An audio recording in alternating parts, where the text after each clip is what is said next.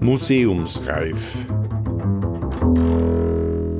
Der Podcast des Gemeindemuseums Absam, Folge 34.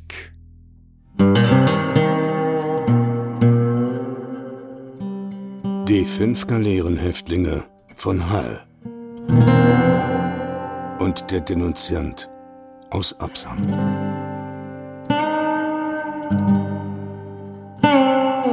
Oder das Antlitz der Technophobie in Tirol.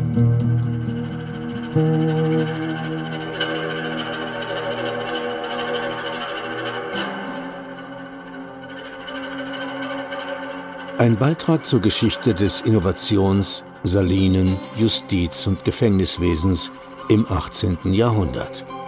Nach amtlichen Akten. Teil 1 Der leidige Holzmangel, welcher sich im Inntale schon seit mehr als 300 Jahren fühlbar gemacht hat, spornte ebenso lange die Regierungen und Privaten an, diesem Übelstande durch rationellere Verwertung des Holzes und dahin zielende Erfindungen zu steuern. Man darf nicht glauben, dass das Holzsparen erst eine Tugend der Neuzeit ist. Eiserne Öfen waren schon in der ersten Hälfte des 16. Jahrhunderts in Innsbruck keine Seltenheit, und die Heizungsapparate bei größeren industriellen Anstalten beschäftigten vor 300 Jahren den Erfindungsgeist gerade so ernstlich wie heute. Namentlich waren bei der Saline in Hall von Zeit zu Zeit neue Erfindungen zum Zwecke des Holzersparnisses in Anwendung gebracht, so vielmehr bekannt zum ersten Male 1539 von dem berühmten Erzgießer Gregor Löffler. Löffler baute große Hoffnungen auf seine Erfindung und verlangte, dass ihm dafür je nachdem, ob künftig die Hälfte, der dritte oder der vierte Teil vom bisher verbrauchten Holze erspart würde, 150, 100 oder 50 Gulden jährlich und erblich verschrieben werden sollten. Die Regierung war auch darauf eingegangen, doch sollte seine Kunst drei Jahre lang sich erproben. Meister Gregori war am 8. August 1539 mit seinen Vorarbeiten im Sudhause zu Hall fertig und sonntags darauf wurde die Probe vorgenommen. Eine große Anzahl der Herren der Regierung war hiezu nach Hall gekommen, wo bereits eine Messe beim Pfarrer und das Gastmahl beim Kripp bestellt waren. Die Probe scheint jedoch den großen Erwartungen nicht entsprochen zu haben, denn von dem Auszahlen der besungenen Belohnung findet sich keine Spur. Doch wurden Gregor Löffler und seinem Bruder die hierbei gehabten Auslagen und Zehrungen vergütet.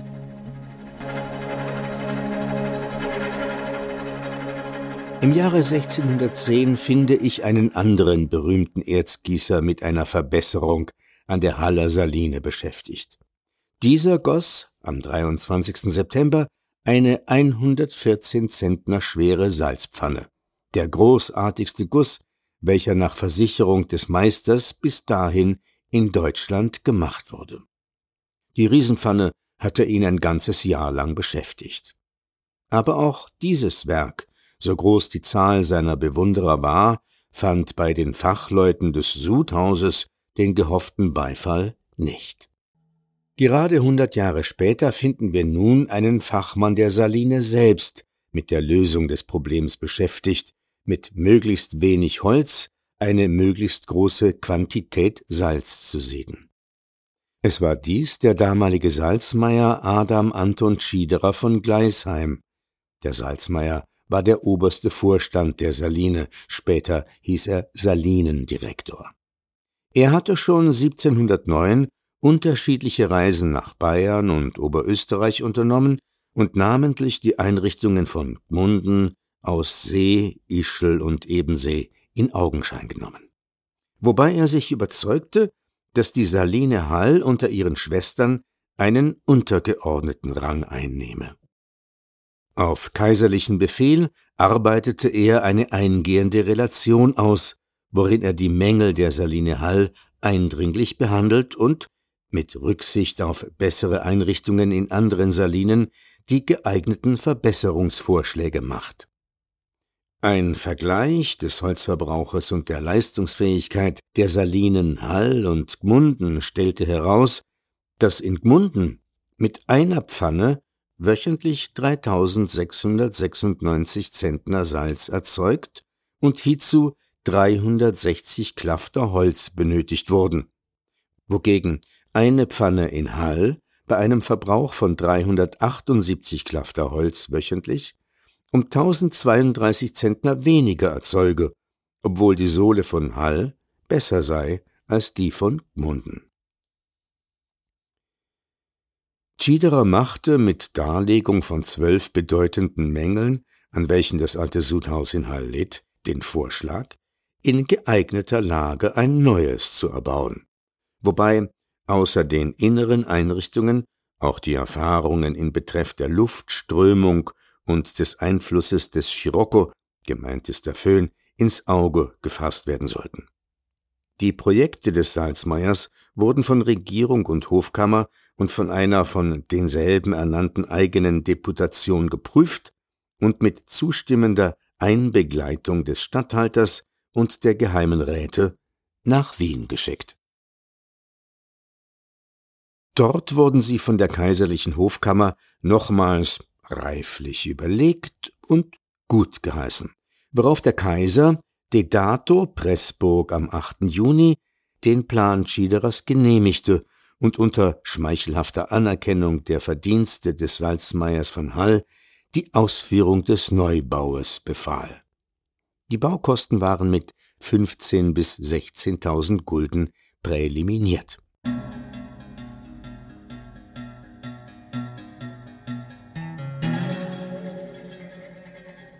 Das nötige Eisen zum Feuerstück hatte Leoben beizustellen.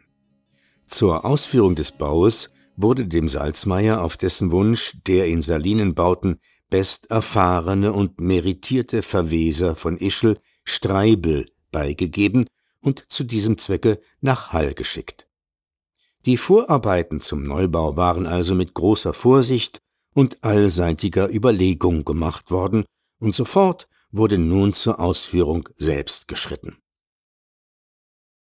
Am 12. Juli 1712 legte der Gubernator, Herzog Karl Philipp von Pfalz-Neuburg, den Grundstein, und zwar in sehr feierlicher Weise, nachdem der Stein selbst von Stadtpfarrer Josef von Walpach unter den üblichen Zeremonien eingeweiht worden war.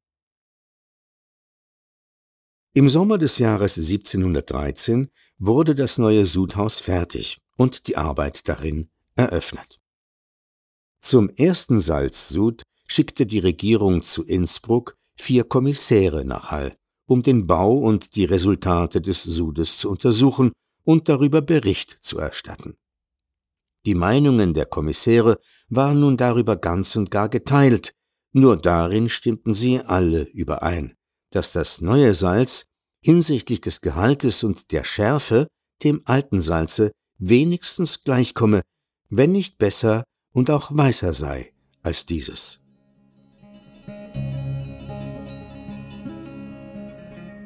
Im Übrigen aber meinte der Herzog-Statthalter in seinem Berichte an seine Majestät, habe sich die allerhöchste Befürchtung leider als begründet herausgestellt. Der Kaiser hatte nämlich dem Statthalter schon früher geschrieben, er wisse aus Erfahrung, dass alle Novitäten, besonders dem gemeinen Manne, verdächtig odiös und beschwerlich seien, selbst wenn diese Neuerungen ihm zu Nutzen und Vorteilen gereichen.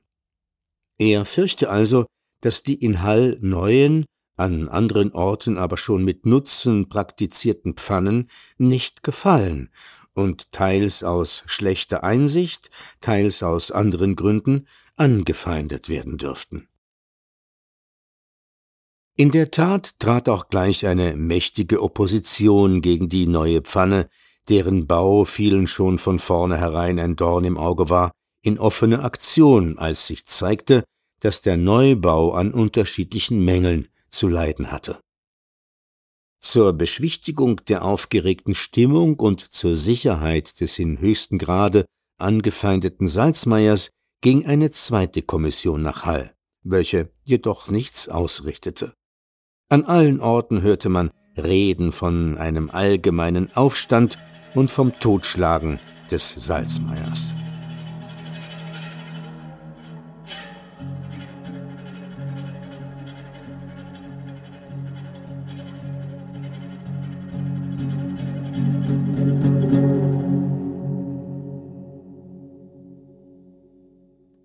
Der Gubernator schickte zwei scharfe Patente mit seiner Unterschrift und bei gedrucktem Siegel nach Hall und befahl den Pfannhausbeamten, sie nicht bloß Pfannhausarbeitern sowie dem Magistrate bekannt zu geben, sondern auch öffentlich anzuschlagen. Auch dies half nichts. Das am Pfannhause angeschlagene Patent wurde herabgerissen und am Pfannhause selbst verschiedene spöttliche Sachen aufgehängt. Vergeblich wurden die Täter ausgeforscht und die hundert Taler Belohnung für den Angeber waren erfolglos ausgesetzt. Zur Sicherheit des neuen Pfannhauses wurde in dasselbe eine Wache von vier Mann gelegt. Ebenso mussten verschiedene Vorsichtsmaßregeln getroffen werden, um den Salzmeier vor Insulten und Tätlichkeiten zu schützen. Die Opposition erstarkte mit jedem Tage. Die Arbeiter im alten Sudhause waren begreiflicherweise von vornherein gegen den Neubau, welcher auf Ersparungen abzielte, und als sie nicht bloß die Meinungsverschiedenheit der Kommissionsmitglieder, sondern auch ihrer eigenen Vorgesetzten bemerkten, glaubten sie ihrem Missmute und ihrem Widerwillen gegen das neue Sudhaus nicht genug Ausdruck geben zu können. Von diesen Hauptgegnern des Werkes und seines Erbauers im Beamtenstande dürften die Arbeiter wohl auch vielfach missbraucht worden sein, um, unbeschadet der eigenen Stellung, der Leidenschaft des Neides und der Missgunst zu frönen. In Parteisachen gibt eben oft weniger die Rücksicht auf das allgemeine Wohl als persönliche Gehässigkeit und Gereiztheit den Ausschlag.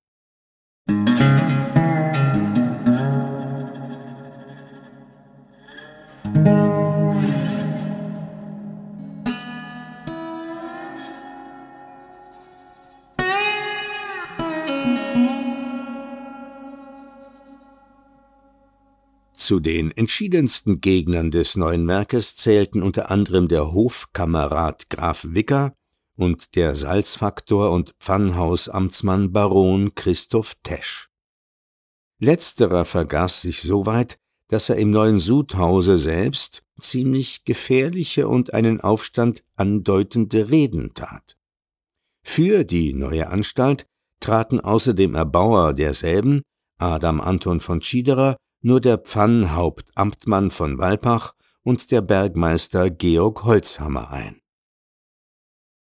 Außer diesen und einigen wenigen anderen Herren zählte bald beinahe alles zur Opposition. Auch die Bürgerschaft von Hall hatte sich derselben angeschlossen. Sie richtete sogar eine mit vielen Unanständigkeiten angefüllte Beschwerdeschrift an den Gubernator, deren ernste Zurückweisung den Unmut der Bürger nur noch mehr zu erhöhen vermochte. Die oppositionelle Bürgerschaft scheint der Stadtsyndikus Bartelme Sartori, einer der tätigsten Gegner des neuen Pfannhauses, beeinflusst zu haben.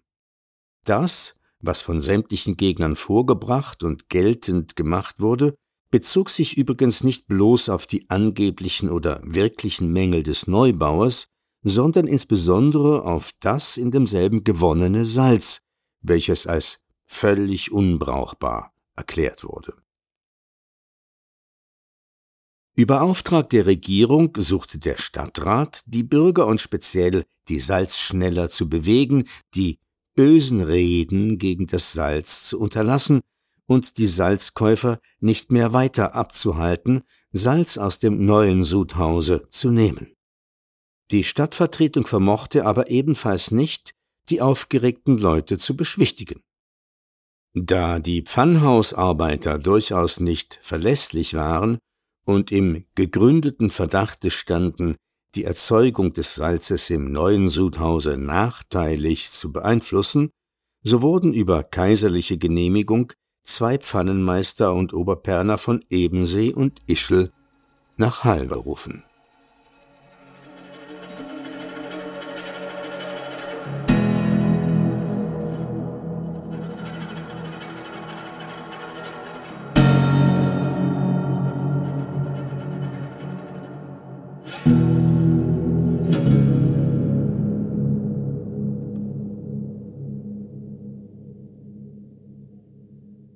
Sie hörten Teil 1 einer fünfteiligen Artikelserie, die vor 146 Jahren im Mai und Juni 1875 im Boten für Tirol und Vorarlberg erschienen ist.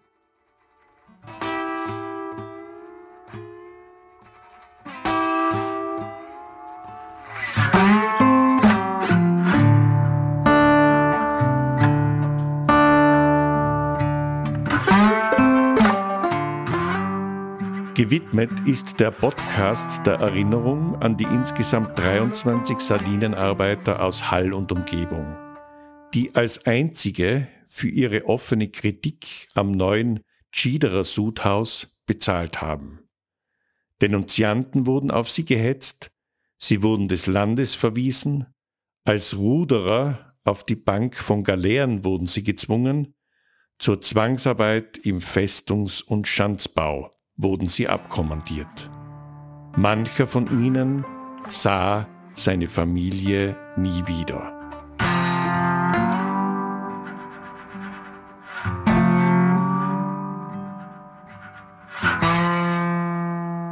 Fortsetzung folgt. Gelesen hat Johann Nicolussi.